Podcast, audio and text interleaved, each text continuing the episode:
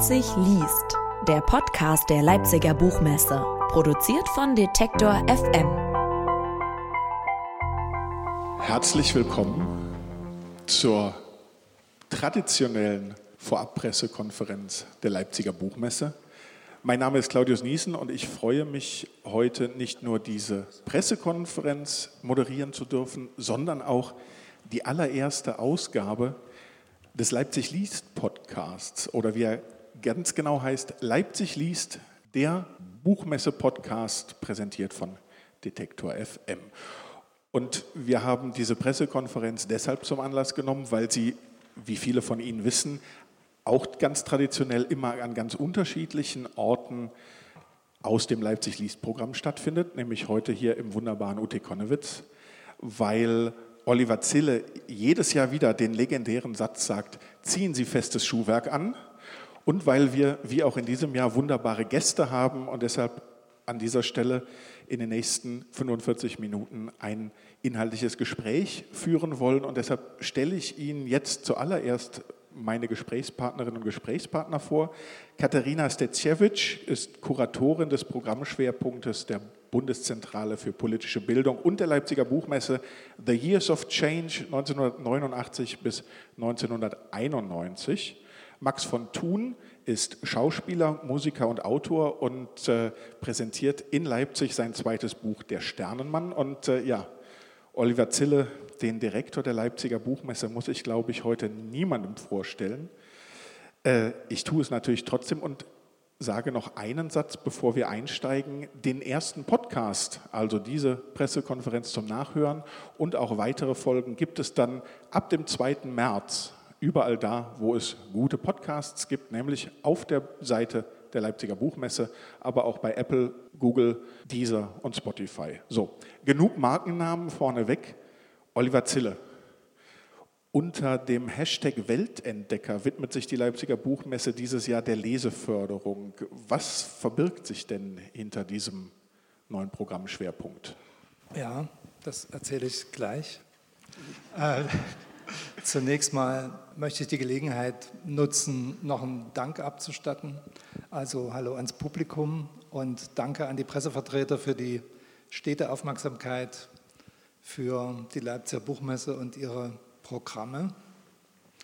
Danke an die Partner hier im Podium und im Saal, mit denen wir ja gemeinsam dieses fulminante Programm, was wir heute vorstellen werden und was wir drei hier die Ehre haben vorzustellen, erstellen. Also wir haben im Publikum unter anderem unsere Gäste aus Tschechien, die im letzten Jahr Gastland waren.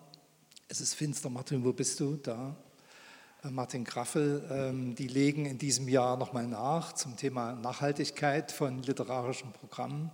Wir haben unsere Partner aus den Niederlanden zum Beispiel, aus Portugal, die im nächsten Jahr einen großen Sprung machen werden äh, mit einem Gastland, unsere Kollegen vom, von Bertelsmann, die mit dem blauen Sofa 20-jähriges ähm, in diesem Jahr auf der Leipziger Buchmesse feiern. Unsere ähm, Programmkollegen vom Mitteldeutschen Rundfunk und, und, und. Ich habe jetzt wahrscheinlich äh, die Hälfte der Partner vergessen, sie alle zu erwähnen, will nur sagen, es ist nicht nur ein Werk der Mitarbeiter der Buchmesse, sondern es ist ein Werk von vielen, vielen Partnern. Und drittens, und das muss ich und will ich jetzt an dieser Stelle unbedingt tun, äh, ich möchte mich bei meinen Mitarbeitern und Mitarbeiterinnen äh, ganz herzlich bedanken, die das letzte Vierteljahr wirklich einen Ritt über den Bodensee geleistet haben, diese 3600 Veranstaltungen, 3700 Veranstaltungen, die uns dann zur Messe erwarten, wieder zusammengestellt haben äh, und viel, wie soll ich sagen, viel Energie und Schweiß verbraucht haben, dass ich hier jetzt sitzen kann und erzähle, so ganz locker, was wir im Einzelnen tun, auch zum Schwerpunkt Leseförderung, komme sofort dazu. Ähm, gefühlt habe ich hier ein, ein Pamphlet von 50 Seiten in der Hand das wäre das, was meine ähm, Kollegin mir in die Hand gedrückt hätten. Ich habe es auf vier Seiten zusammengedampft, das Wichtigste. Und das Programmheft hat ungefähr 450 Seiten. Ähm, heißt, wir werden heute die, wie soll ich sagen, die allerwichtigsten Linien antippen. Und es wird dann auch an Ihnen sein, tiefer ins Programm zu schauen, was ab heute ja online ist. Äh, und sich ihre Highlights nochmal besonders rauszufiltern. Und was den äh, Schwerpunkt äh, Hashtag Weltentdecker betrifft, die Buchmesse und ihr Lesefest haben eine klare Mission, nämlich für das Lesen und für Literatur zu werben. Und alles fängt mit der Lesekompetenz an, die entscheidet, ähm, was man für einen Zugang zu Bildung bekommt. Ähm, und wenn wir von Chancengleichheit oder Bildungsgerechtigkeit ähm, sprechen, dann ist die Kulturtechnik des Lesens die wesentliche. Und deswegen haben wir das Thema Leseförderung, was für uns immer auch Lesebegeisterung heißt, zu einem Schwerpunkt gemacht, zu einem eigenen Schwerpunkt nochmal auf dieser Messe, obwohl jeder weiß, dass wir eine Leseförderungsmesse sind. Und deswegen ist unser Programm auch wieder zweigeteilt. Wir haben ein Programm für Leseförderer, für Profis und ein Programm für Kinder und Jugendliche. Also Profis sind dann die Lehrer und professionellen Leseförderer und die Eltern im besten Falle. Äh, die stehen auf der Seite der Kinder und Jugendlichen und auf der Seite der professionellen Leseförderer oder in between, wie sie wollen. Und für die haben wir ein äh, Programm von über 500 Veranstaltungen in diesem Jahr zusammengestellt. Also auch eine breite Auswahl, womit man sich in Bezug auf das Lesen beschäftigen will. Für uns ist Leseförderung ganz eng mit Medienbildung und mit politischer Bildung verbunden. Deswegen auch die Zusammenarbeit mit der Bundeszentrale für politische Bildung. Da will ich jetzt nichts vorwegnehmen, aber Lesen, mit medienkompetent umgehen und politische Urteilsfähigkeit auszuprägen und die Leute, die sich damit in der Schule und außerschulisch beschäftigen, auch miteinander zu vernetzen, das ist die Aufgabe der Leipziger Buchmesse. Wir haben auch ein eigenes Forum, wo Leseförderung, Medienbildung und politische Bildung zusammenkommen.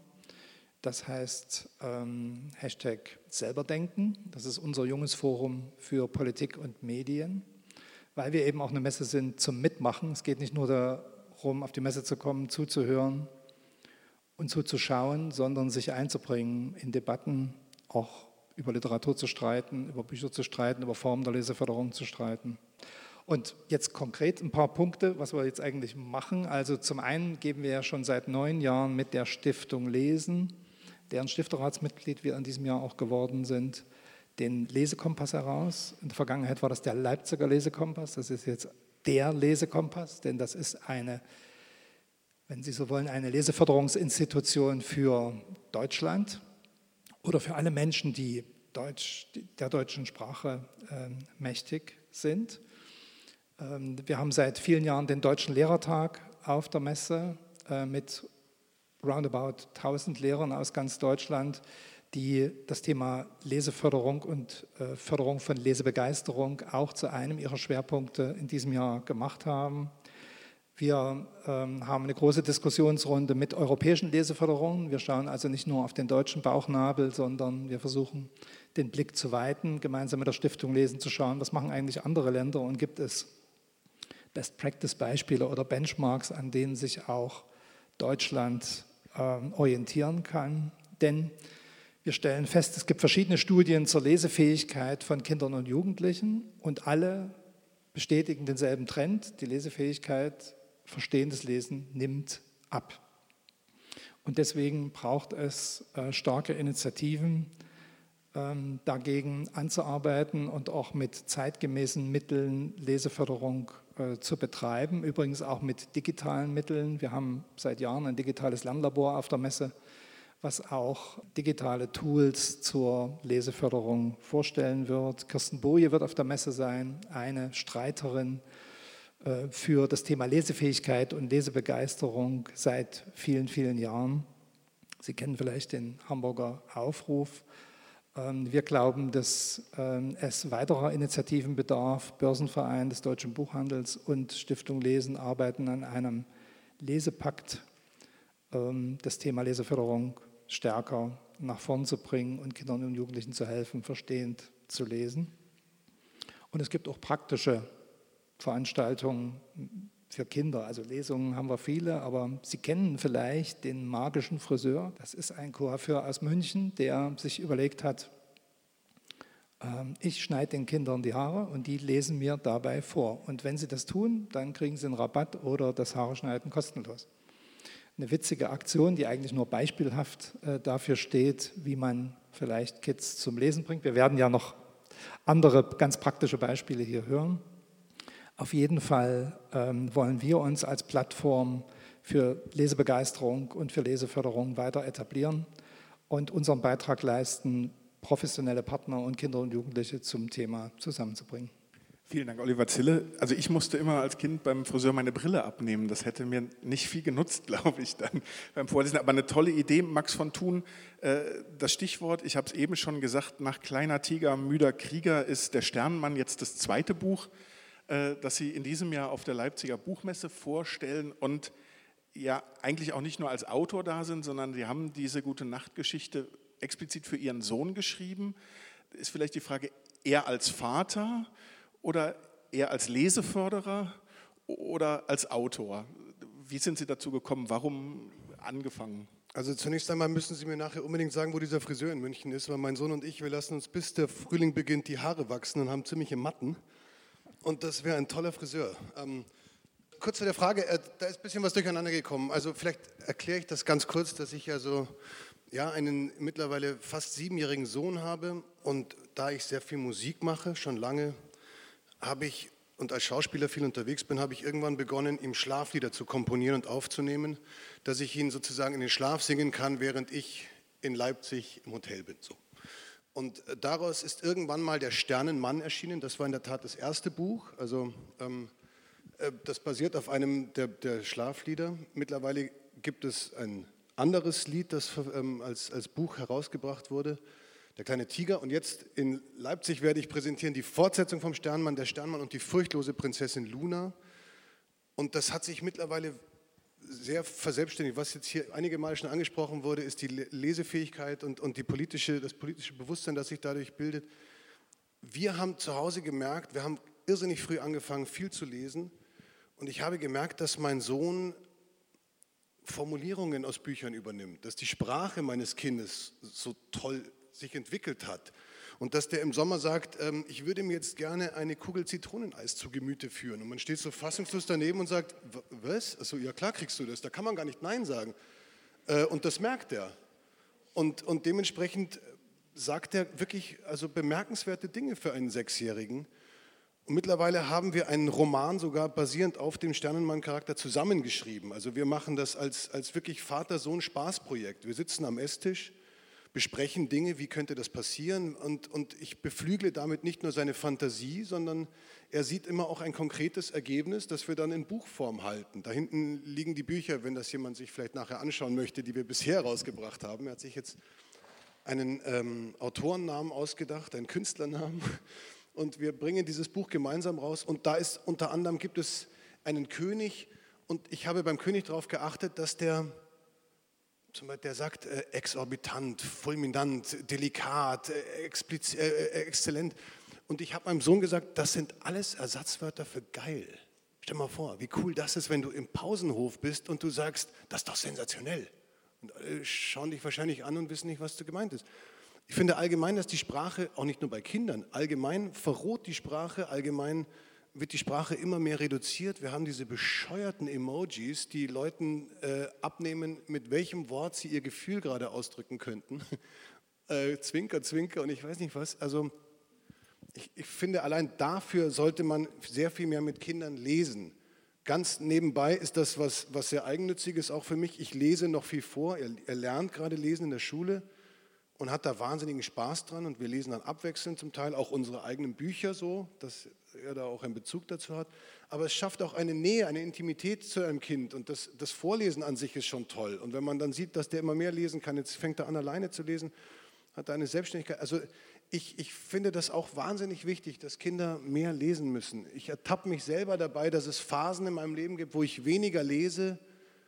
Ähm, und, und merke auch, dass mir dann in dieser Zeit auch ein bisschen die Konzentrationsfähigkeit abhanden geht. Also ich lese gerade wieder sehr viel mehr und das ist total toll wieder, sich in so ein äh, einzulassen auf eine Geschichte und das Hirn einzuschalten.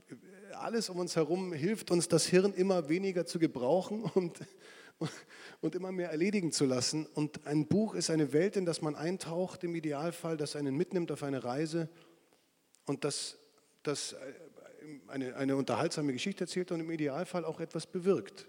Und das versuche ich auch bei diesen Kinderbüchern. Also die haben alle eine, eine Message. Ich versuche eine Message zu vermitteln, weil es gibt genug wirklich hirnrissig dumme Kinderbücher, die einfach nur eine Szene, einen Gag, einen Sketch erzählen, der dann manchmal auch noch lieblos illustriert ist. Ich finde das irrsinnig schön. Also wir haben zum Beispiel einen, äh, einen der Mann im Mond schaut, äh, ich sage immer, er ist aus der Karibik, man weiß es nicht genau, es wird nicht definiert. Er ist dunkelhäutig. Wir haben eine Astronautin, was den Mädchen total gefällt. Prinzessin Luna wird Brillenträgerin sein.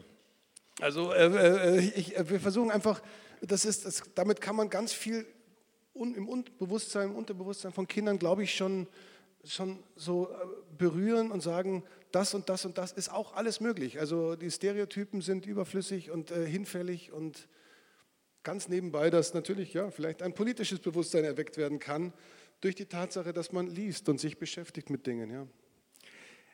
Ich will nochmal zurück auf das gemeinsame Schreiben. In meiner Schulzeit war jetzt das Bücherlesen nicht unbedingt die coolste Tätigkeit.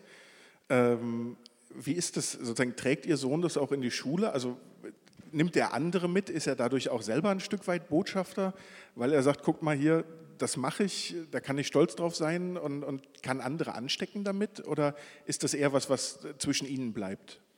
Also ich will jetzt auch nicht wirklich, dass mein Sohn glaubt, das ist was Besonderes und ich will nicht, dass er damit angibt. So, ähm, die Gefahr besteht natürlich. Aber es gibt ja einen Unterschied zwischen angeben und begeistern. Das stimmt. Also es gab, es gab einen bundesweiten Lesetag oder ich weiß nicht, wie der heißt im November, glaube ich, oder Anfang Dezember. Da wurde ich von der Schule gefragt, ob ich lesen möchte in der Klasse und äh, habe das dann auch nach Absprache mit meinem Sohn. Das passiert alles nach Absprache. Mein Sohn hat jede einzelne Illustration in jedem Buch abgenommen. Also das ist wirklich ein, ein Familienprojekt und seine Meinung zählt wahnsinnig. Auch der Roman wurde erst an den Verlag geschickt, nachdem mein Sohn gesagt hat, okay so. Er hatte zwei Kritikpunkte, einen konnte ich umsetzen, den anderen leider nicht. Äh, aber wir haben uns trotzdem darauf geeinigt, es so äh, herauszugeben. Aber ähm, also in der Klasse wollte er dann zum Beispiel nicht das Bilderbuch bedienen, was er bei Lesungen mittlerweile ganz gerne macht, was an die Wand projiziert wird, dass die Kinder sehen, was gerade im Text passiert. Äh, und als es dann losging und ein anderes Mädchen aus seiner Klasse das übernommen hat, hat er gemerkt, jetzt würde er es doch gerne machen und hat versucht, sich wieder reinzudrängen. Also er ist da noch ein bisschen ambivalent, weil er noch nicht genau weiß, was das eigentlich wirklich für Konsequenzen hat. Aber er sieht, was mit diesem Sternenmann mittlerweile alles passiert. Das hat sich jetzt in acht Länder verkauft, äh, glaube ich. Äh, und wir haben eine koreanische Ausgabe zu Hause. Und allein, dass mein Sohn so in die Gelegenheit kommt, die Gelegenheit hat, Koreanisch zu sehen als Sprache, auch ich äh, war erstaunt, wie die ausschaut. Taiwanesisch. Also es ist wirklich toll, was da passiert. Und das, das sind Dinge, die mich stolz machen, weil die, die kriegt er sehr wohl mit. Aber er geht jetzt nicht in die Schule und sagt, hey Leute, also bald kommt unser nächster Band raus, kauft den mal. Ähm, so weit geht es nicht. Auch wenn ich das mit den Titeln eben verbockt habe, aber äh, wenn ich an der Stelle richtig informiert bin, es gibt zu den Büchern immer passende Schlaflieder. Auch verbockt?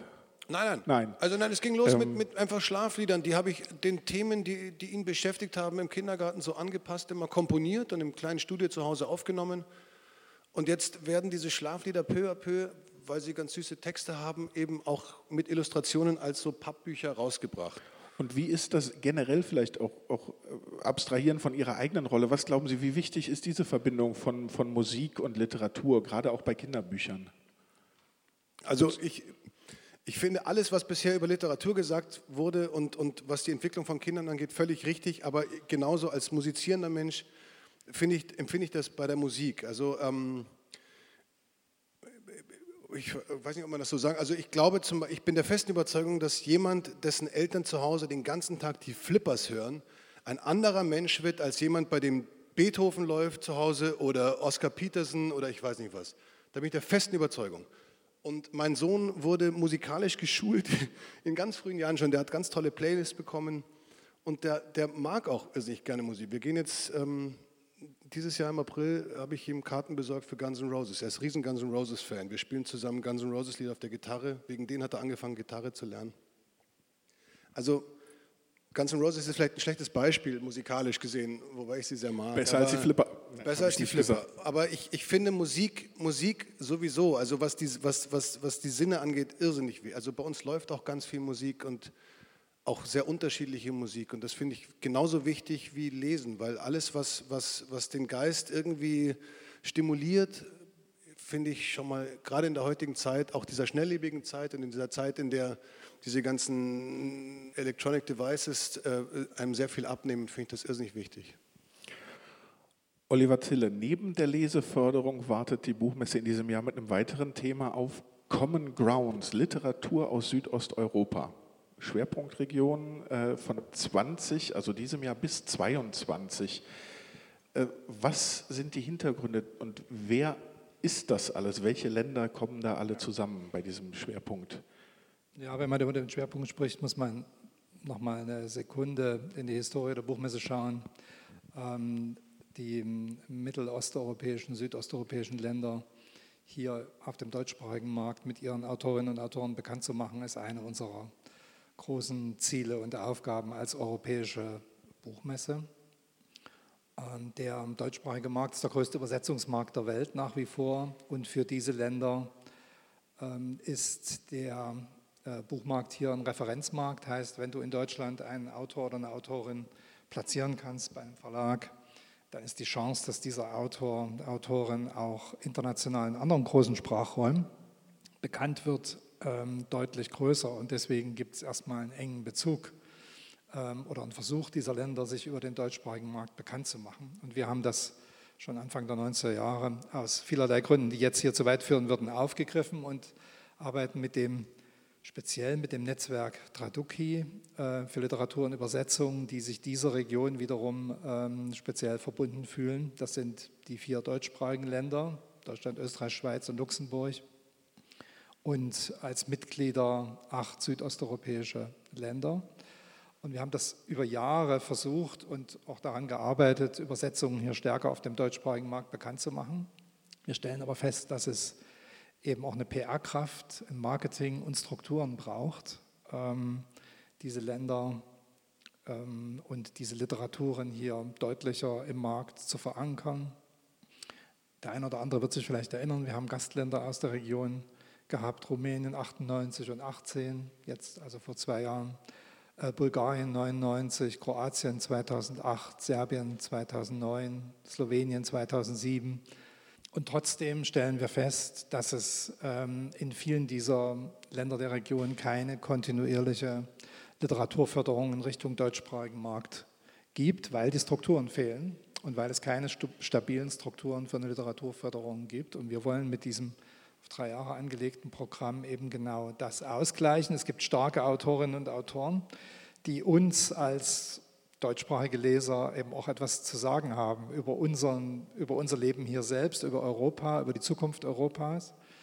Aber sie werden zu wenig gehört. Und wenn etwas gehört wird, wenn ich jetzt hier meine Lieblinge nennen würde, dann sind das, habe ich festgestellt, dann als ich die Liste durchlas, alles ältere Männer. Ähm, es gibt aber auch jüngere Damen im, äh, im Portfolio der Literatur. Und wir wollen eben ein breites, auch jüngere Autorinnen und Autoren hier auf dem Markt bekannt machen und äh, vor allen Dingen die Autoren und die Literaturvermittlerinnen ähm, und Vermittler hier mit den Netzwerken des Literaturbetriebes stärker zusammenzubringen, verknüpfen, ähm, Verlage finden, die Autoren längerfristig verlegen und für die Autoren und Autorinnen eben auch Werbung machen. Es braucht starke PR und im Hintergrund auch darauf hinwirken, dass bestimmte Strukturen in den Ländern sich entwickeln. Wir haben jetzt von Albanien gehört, die haben jetzt ein Buch, ein äh, nationales Buchzentrum gegründet, was genau die Aufgabe hat, äh, die jüngeren Literaturen hier auf den deutschsprachigen Markt zu bringen. Das ist eine Herkulesaufgabe, das ist ein riesendickes Brett, aber mit Kontinuität und mit starken Partnern können wir das eben schaffen. Und das Besondere dieses Auftritts jetzt hier ist, dass alle Partner äh, der Region, also die acht Mitgliedsländer von Tradoki und auch Bosnien und Herzegowina und auch Partner aus dem Kosovo sich gemeinsam committed haben, also vereinbart haben, ähm, drei Jahre in Leipzig stark für diese Literaturen zu werben und auch in den eigenen Ländern an den Strukturen ähm, der Literaturvermittlung zu arbeiten. Und wenn man weiß, dass das ja eine ähm, auch konfliktreiche Region ist bis zum heutigen Tag, dann kann man abschätzen, was es für eine äh, Besonderheit ist, hier auf der Leipziger Buchmesse diese zehn Partner plus vier deutschsprachigen Länder in einem gemeinsamen Projekt äh, zusammenzuhalten. Und wir haben große Hoffnung, dass es uns gelingt, hier nachhaltig äh, Aufmerksamkeit auf die Autorinnen und Autoren vor allen Dingen, also auf die Literaturen dieser Region zu lenken. Und Genius Loki mal genannt. Am Messe Samstag ist ja die große Balkannacht. Das hat auch schon eine schöne Tradition. Die steht natürlich jetzt sozusagen im ähm, Zusammenhang mit dem gesamten äh, Common Ground Programm. Und es wird an jedem Messeabend, also am Donnerstagabend im Kaiserbad, am Freitag im Literaturhaus und am Samstag hier, ähm, wird es Autorinnen und Autoren aus der Region zu sehen und zu hören geben. Von der Literaturvermittlung zur Demokratieförderung könnte man fast sagen. Also das ist ja jetzt sozusagen genau schon das Thema, wo wir sind, Katharina Stetsjewitsch. Ich habe es am Anfang schon gesagt, Sie kuratieren hier für die Bundeszentrale und die Messe das Programm The Years of Change. Aber die Bundeszentrale ist als langjähriger und wichtiger Partner noch mit anderen, mit weiteren Programmen auf der Messe. Worauf können wir uns denn freuen? Ja, vielen Dank zunächst für die Einladung und die Gelegenheit, hier zu sprechen. Und äh, die Bundeszentrale für politische Bildung knüpft natürlich ganz stark an die Leseförderung an und fördert ähm, natürlich das politische Bewusstsein und äh, ja, politische Sachverhalte. Wir bemühen uns natürlich auch, äh, das demokratische Bewusstsein zu festigen und ähm, also die Partizipation in der Gesellschaft zu erhöhen, also das Bewusstsein für die politische Arbeit auch zu stärken und zu fördern. Und ähm, wir beobachten natürlich ähm, so einen äh, ambivalenten, doppelseitigen Prozess. Zum einen beobachten wir die Repolitisierung der Gesellschaften, besonders jüngere Generationen auf der einen Seite.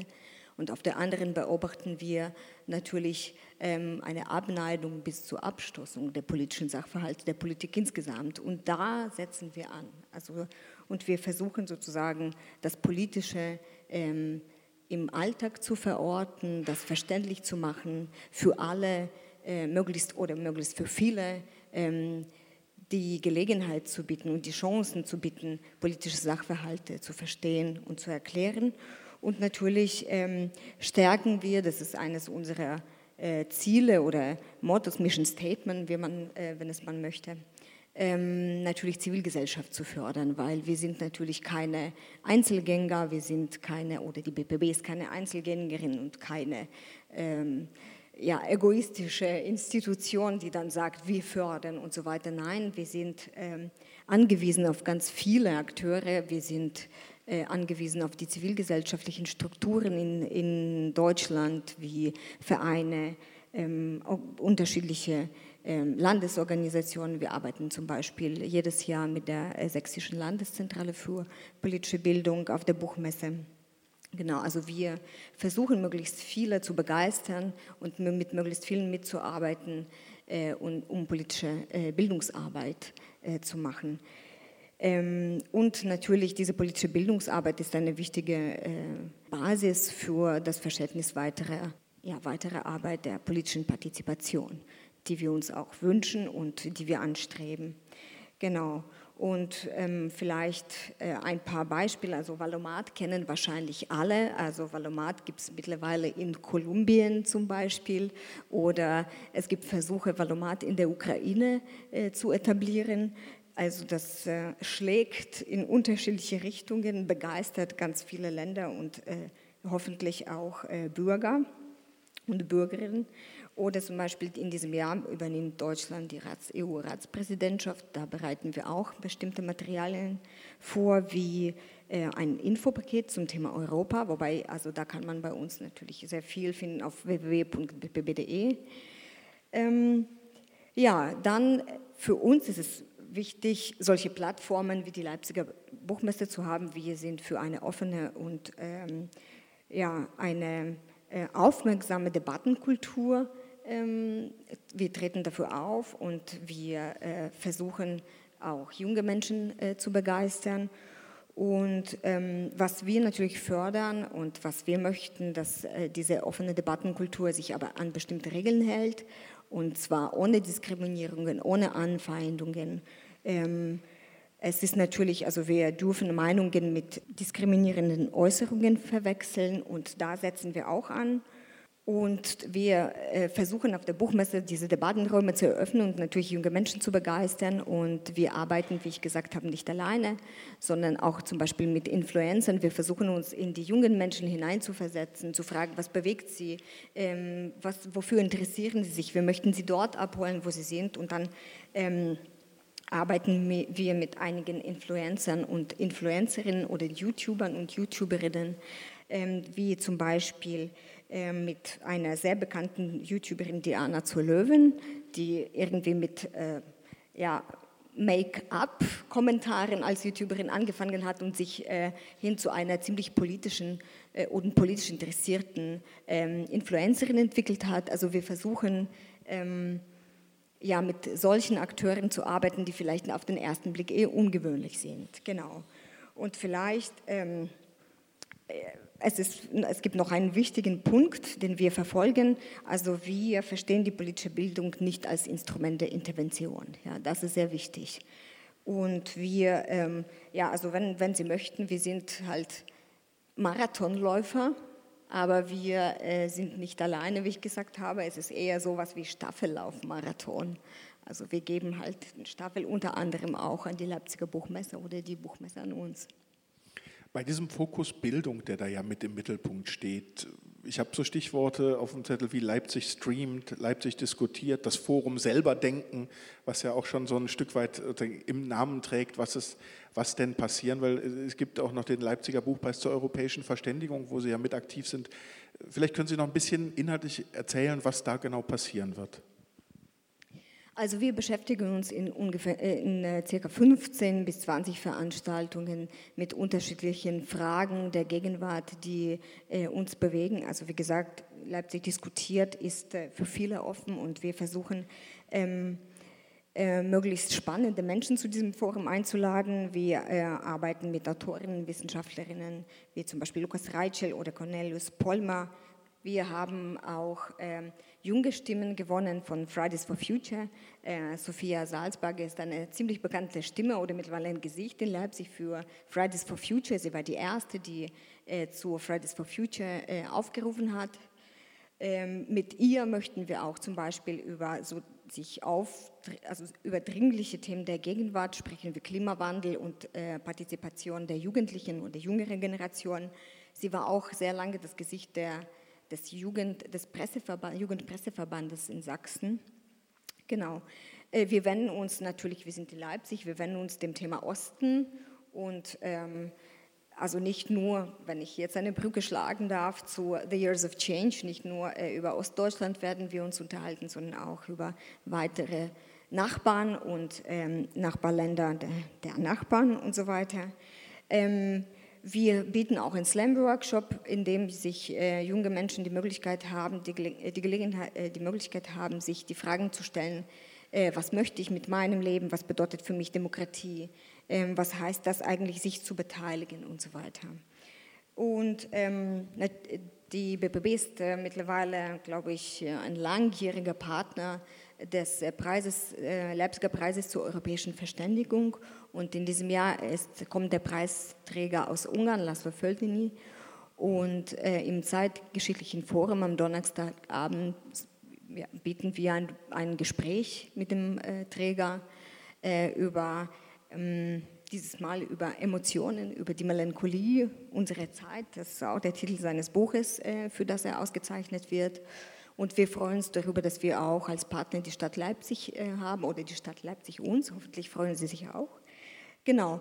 Und natürlich, ähm, ähm, das passiert alles am Stand der BPB und am äh, Forum in der Halle 2 und ähm, am Forum ähm, im Café Europa in der Halle 4 findet dann der Programmschwerpunkt Years of Change. Wollen Sie dazu auch noch ein bisschen erzählen? Was, also äh, was die wer, wer, die Mitwirkenden sind, was die Mitwirkenden vorhaben. Und ich weiß, es ist nicht nur sozusagen auf der Messe, sondern es gibt auch nochmal ein Night Talk-Format in der Schaubühne Lindenfeld zum Beispiel. Also Sie, Sie gehen auch wieder raus, äh, sozusagen dann abends noch in die Stadt.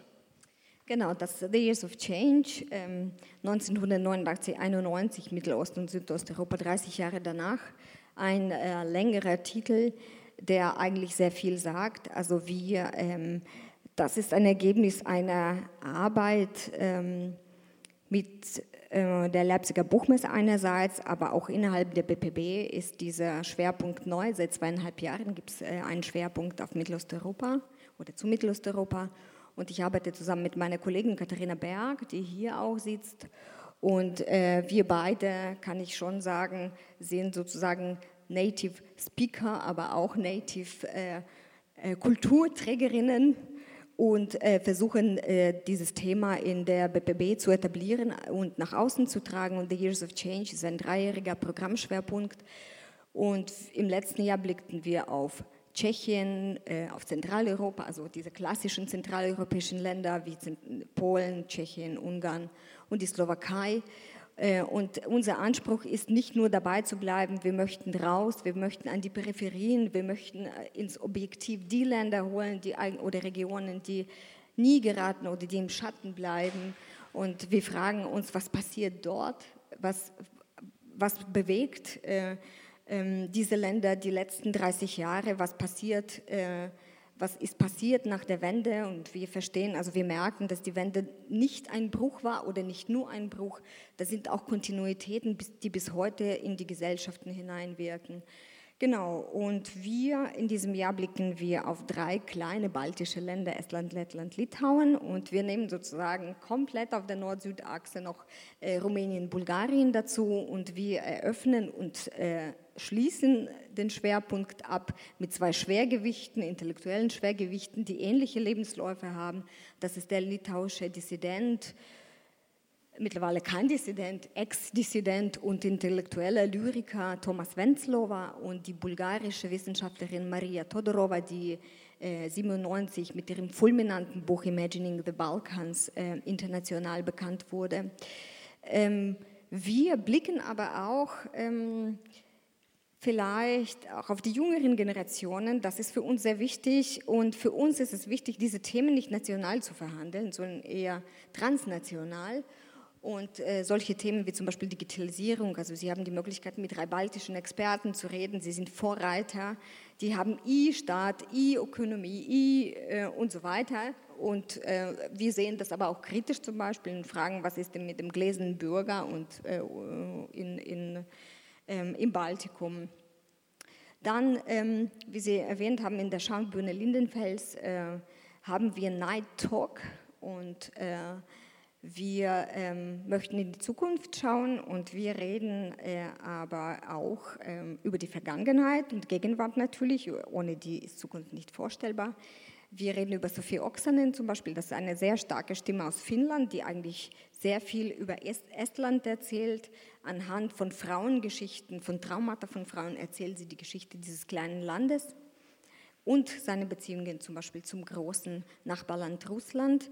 Wir haben aber auch Wladimir Kamina, ähm, der sozusagen unser Ausblick auf das dritte Jahr ist. Und ähm, im letzten Jahr, 2021, würden wir äh, gerne zwei Ex-Gebilde in den Blick nehmen, in den Fokus nehmen. Das ist äh, die Ex-Sowjetunion und Ex-Jugoslawien. Und da gibt es auch Überschneidungen, an die wir denken, wie zum Beispiel Kriege. Leider immer noch, wenn sie nicht äh, tatsächlich stattfinden, dann sind sie immer noch im Kopf. Und ähm, genau, also und in der Schandbühne Lindenfels ähm, ähm, haben sie auch die Möglichkeit, nicht nur sozusagen auf literarische Kost zu kommen, sondern auch musikalisch. Wir laden so eine kleine Jazzband aus äh, Litauen. Und danach gibt es noch eine Überraschung von Wladimir Kamina. Über die sage ich gar nichts mehr. Das ist eine Überraschung. Vielen Dank. Das nennt man Cliffhanger, meine Damen und Herren. An dieser Stelle, Oliver äh, Zille, es ist Tradition, dass zum Abschluss einer Pressekonferenz zur Leipziger Buchmesse es sowas gibt wie ein Parforce-Ritt des Direktors, also sozusagen dein persönlicher Ritt über den Bodensee. Du hast am Anfang schon mal gesagt, 3600 Mitwirkende, 3700 Veranstaltungen deine ja. persönlichen Highlights oder überhaupt? Ist, ich glaube, das ist immer die schwierigste Frage, weil es geht gar nicht. Das ist immer meine Lieblingsfrage. Da kann ich nochmal zurückfragen ins Publikum. Sitzen Sie bequem? Dann würde ich jetzt mal anfangen, kurz das Programm zu referieren. Nee, klar ist, ähm, was im Moment in der Gesellschaft ähm, wichtig ist, was also wichtig erachtet wird und was debattiert wird, spiegelt sich auch im Programm der diesjährigen Leipziger Buchmesse wieder, sowohl in der Literatur als auch im Sachbuch, im politischen Sachbuch, das übrigens ähm, auch als Markt, wir sind ja eine Messe, wir reden auch über Märkte, ähm, äh, fröhliche Urstände feiert und äh, wirklich eine starke Entwicklung nimmt. Heißt also äh, Zuwächse beim äh, Sachbuch insgesamt durch das politische Sachbuch. Wir haben eine sehr starke und interessante Belletristik, deutschsprachig ähm, natürlich auch mit ähm, befeuert durch die Nominierten des Preises der Leipziger Buchmesse. Die will ich jetzt nicht alle nennen, aber mal zwei Namen, die äh, mit spannenden neuen Romanen, mit einem Blick auf ähm, Zeitgeschichte, ähm, Lutz Seiler und Ingo Schulze, aber auch Boff Pierre, Nora Gomringer, Marion Poschmann, Theresia Mora, sind äh, Namen, die mit neuen Werken in Leipzig auftreten. Aus Israel, die internationale äh, Reihe, mal zu sagen, sind ungefähr 10 Prozent von unseren Autorinnen und Autoren kommen aus dem nicht-deutschsprachigen Raum. Nir Baram aus Israel, Mircea Cartorescu wird wieder in Leipzig sein mit seinem neuen Buch Solenoid. Ähm, Jonathan Coe aus Großbritannien, wer ähm, vielleicht auf etwas unterhaltsame Weise Brexit-Hintergründe kennenlernen will, äh, der sollte das Buch unbedingt lesen. Oder Nell Zink, die Amerikanerin, die in Deutschland lebt. Und wir haben im Sachbuch eine Reihe von Themenreihen und Themen, die die Gesellschaft bewegen. Eine neue Themenreihe haben wir aufgelegt, Nachhaltigkeit und Klimaschutz. Das zieht sich durch die Erwachsenenliteratur wie durch die Kinderliteratur. Drei kurze Beispiele ähm, Maya Göpel, Unsere Welt neu denken. Maya Göpel ist Politökonomin und berät in einem Beirat die Bundesregierung zu globalen Umweltfragen. Oder Katharina Hartmann, Journalistin, äh, warum wir mit der ökologischen Krise völlig falsch umgehen. Katharina Hartmann ist einschlägig bekannt und betreibt einen wunderbaren Blog Ende der Märchenstunde. Und als ich das las, dachte ich, könnte eigentlich auch über unserem Programm stehen, Ende der Märchenstunde. Ähm, ich äh, empfehle da mal einen Blick reinzuwerfen. Oder auch die Bewegung Students for Future, die ja auch einen Leipziger Ableger hat, ähm, hat eine eigene Veranstaltungsreihe äh, mit uns gemeinsam an der Uni organisiert. Äh, zehn Bedingungen für die Rettung unserer Zukunft, an der unter anderem auch der allseits bekannte Bildungsforscher und Leiter der Shell-Studie Klaus Horrellmann mit beteiligt ist. Das Thema Bildung spielt eine ganz große Rolle, Bildungsgerechtigkeit, Chancengleichheit. Der Soziologe und Politikwissenschaftler Aladin El Mafalani hat bei Kiepenheuer und Witsch ein Buch rausgebracht, Mythos Bildung, und geht da den Fragen äh, zu unserem Bildungssystem, unserer Bildungsgerechtigkeit nach und was es denn für Hinderungsgründe gibt, Bildungsgerechtigkeit wirklich herzustellen. Wir haben ähm, ein großes Thema äh, Geschlechtergerechtigkeit, zieht sich wie ein roter Faden eigentlich durch das gesamte Programm. Prominentester, aus meiner Sicht prominentester Akteur ist Didier Eribon mit seinen Betrachtungen zur Schwulenfrage. Ein neues Buch bei Surkamp erschienen und Bücher zum, eine Flut von Büchern zum Thema Zustand von Demokratie und Gesellschaft im 30. Jahr der die Wiedervereinigung. Moritz von Uslar ist nochmal nach Zedenik gegangen, nach ich weiß nicht wie vielen Jahren, und hat einen Roman geschrieben, Nochmal Deutschboden. Ähm, auch ein Gesellschaftsstück allererster Güte. Greta Taubert hat das schöne Buch geschrieben, Guten Morgen, du Schöner, beziehungsreicher Titel, Begegnung mit ostdeutschen Männern. Bin ich jetzt nicht so ganz sicher, ob, das, ob ich ostdeutschen Männern begegnen möchte, aber ich fände es spannend. und überlege mir noch, ob ich das Buch lese. Ich habe reingelesen schon, es lohnt sich. Okay. Ich weiß nicht, ob man sich selbst begegnen möchte, muss ich ehrlich sagen, ja.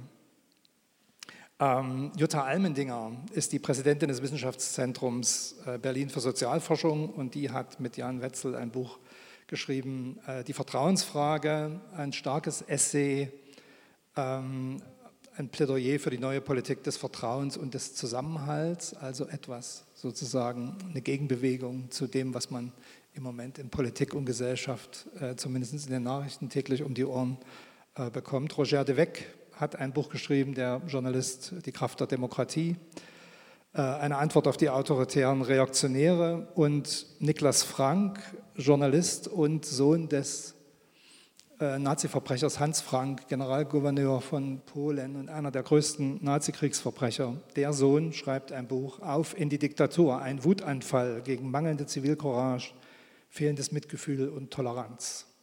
Er sieht also die alten Geister wieder aufsteigen und beschreibt sozusagen ähm, seine Seelenlage da. Und wir feiern auf der Leipziger Buchmesse, ich habe es am Anfang schon kurz angedeutet, eine weitere Erfolgsgeschichte und ein schönes Jubiläum. Vor 20 Jahren hat das blaue Sofa, haben Autorinnen und Autoren das erste Mal auf einem blauen Sofa Platz genommen und das war auf der Leipziger Buchmesse.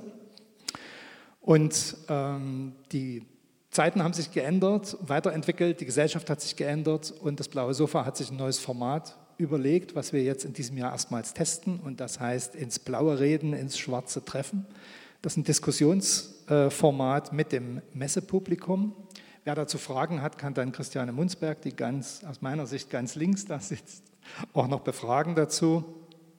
Am Freitag wird es um Fridays for Future gehen und am Sonntag gibt es eine Diskussionsrunde mit dem SPD-Bundestagsabgeordneten Karamba Diabe, ähm, der ja auch massiv an, in Halle lebt und massiv ähm, persönlich angegriffen wird. Da wird es darum gehen, wie attraktiv ist es eigentlich in der heutigen Zeit, Politiker zu sein.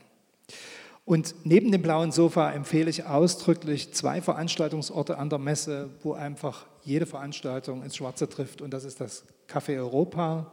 Da werden auch unsere Kolleginnen und Kollegen von der Bundeszentrale für politische äh, Bildung agieren und das Forum Hashtag Selberdenken, das junge Forum für Politik und Medien.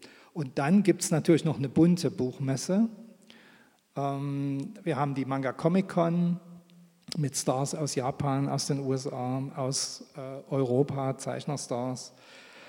Wir haben einen stetig wachsenden Fantasy-Bereich auf der Leipziger Buchmesse, einen nicht totzukriegenden Krimi-Bereich auf der Leipziger Buchmesse, ähm, Personen, interessante Personen noch die die Messe wirklich bunt machen, sind Heinz-Rudolf Kunze mit einem neuen Buch, Peter Maffei, äh, Katja Riemann, Hans Zischler, Aljona Savchenko, das dürfte zumindest allen Ostbiografien ähm, hier vielleicht was sagen, wenn es ums Eiskunstlaufen geht. Herbert Köfer, auch so eine ähm, legendäre Figur aus dem DDR-Fernsehen, der jetzt auf die 100 irgendwie zugeht, aber immer noch ja, performt. Ich bin gespannt. Und auch Personen der Zeitgeschichte. Daniel Cohn-Bendit wird mit seinem ähm, neuen Buch auf der Messe sein. Matthias Platzek, Joschka Fischer, Sigmar Gabriel und Jutta Dittfort. Und Markus Meckel und Peter Michael Distel, Außen- und Innen, letzte Außen- und Innenminister der DDR. Das hat dann mit 30 Jahren Wiedervereinigung zu tun. Ähm, wir haben vorhin über Literatur und über Musik gesprochen und ich möchte es wirklich einfach betonen, auch auf der Buchmesse hat die Musik einen ganz breiten Raum. In diesem Jahr, ganz überraschend natürlich, Beethoven steht äh, im Zentrum. Ich empfehle die Beatbox Beethoven im Musikcafé am Samstag und natürlich, und ich lade Sie hiermit alle schon ein, zum großen Buchmesse-Finale, wenn wir das dann erreicht haben, nämlich zum Buchmessechor in die Glashalle am Sonntag um 14 Uhr. Und da spielt Beethoven, glaube ich, auch eine Rolle, wenn ich mich recht erinnere. Ja. Und ansonsten ähm, hast du mich nach meinen persönlichen Highlights gefragt. Ja. Meine persönlichen Highlights, mal so ganz sind natürlich die Nominierten zum Preis. Und da muss ich alles sagen, so ein starkes Frühjahr hat man nicht jedes Jahr, sage ich mal vorsichtig. Ähm, da sind fast alle Bücher Dinge, die man zumindest mal in die Hand nehmen will und reinschnarchen und manche, die ich mir schon fest vorgenommen habe, auf jeden Fall zu lesen. Das Südosteuropa-Programm Common Ground, da bin ich sehr gespannt, was das für eine Dynamik entwickelt. Äh, die Debatten bei Years of Change, das war im letzten Jahr schon überwältigend und wird in diesem Jahr, glaube ich, spannungsreich, um das mal vorsichtig zu formulieren. Da freue ich mich sehr drauf. Thomas Wenzlowa, Miljenko Jargovic wird in Leipzig sein, Drago Janša, Georgi Gospodinov, Mircea Katarescu und unser Buchpreisträger Laszlo Földeny. Den bin ich auch sehr gespannt. Und da ich ja jetzt den Hinweis mit den abgelatschten Schuhen nicht mehr bringen muss, ähm, eine schöne, ein schönes Ritual ist, dass ich mir meine eigene Leib, lange Leipziger Lesernacht immer organisiere, nämlich am letzten Wochenende, also jetzt am vergangenen Wochenende war das, vor der Pressekonferenz, nämlich das gesamte Programm zu lesen. Und ich habe einen schönen Buchtitel gefunden und hoffe, dass genau das Gegenteil eintritt. Und der Buchtitel heißt Darwin schlägt Kant über die Schwächen der menschlichen Vernunft. Ich bin überzeugt und habe natürlich auch eine Portion Hoffnung, dass wir mit dem Programm der Leipziger Buchmesse das Gegenteil beweisen können. Danke. Das ist ein wunderbarer Schlusssatz für die Aufzeichnung der ersten Folge unseres gemeinsamen Podcastes von Detektor FM und der Leipziger Buchmesse Leipzig liest, den man übrigens, so viel Eigenwerbung darf vielleicht noch sein, bei den nächsten Folgen auch live zuhören kann auf der Leipziger Buchmesse. Wir zeichnen auf in Halle 3, Stand C600. Das heißt, wir haben viele Autorengespräche, Autorinnengespräche am Stand, die man dann später nachhören kann. Der Podcast wird nach der Buchmesse 14-tägig veröffentlicht. Alle 14 Tage gibt es eine neue Folge zum Nachhören bis zur nächsten Messe. Also da kann man sich dann schon nach 21 rüber retten. Vor der Messe am 2.3. erscheint die erste Folge, die haben Sie heute schon quasi live mitbekommen. Und wir veröffentlichen auch noch die ein oder andere spannende Lesung aus dem letzten Jahr, damit man sich auf der Zugfahrt nach Leipzig sozusagen schon mal warm hören kann für die Leipziger Messe. Bleibt mir dem Podium an dieser Stelle zu bedanken, bevor wir jetzt gleich nochmal zu Ihren Fragen kommen außerhalb der Aufzeichnung, mit denen Sie hoffentlich auch ins Schwarze treffen. Vielen Dank, äh, Katharina Stecewicz, vielen Dank, Max von Thun und vielen Dank, Oliver Zille, für diesen äh, Ritt über den kleinen Bodensee heute hier im OT Konnewitz. Ich höre jetzt auf, ins Blaue zu reden, sage nochmal Danke für Ihre Aufmerksamkeit und äh, wir sehen uns alle auf der Leipziger Buchmesse. Danke.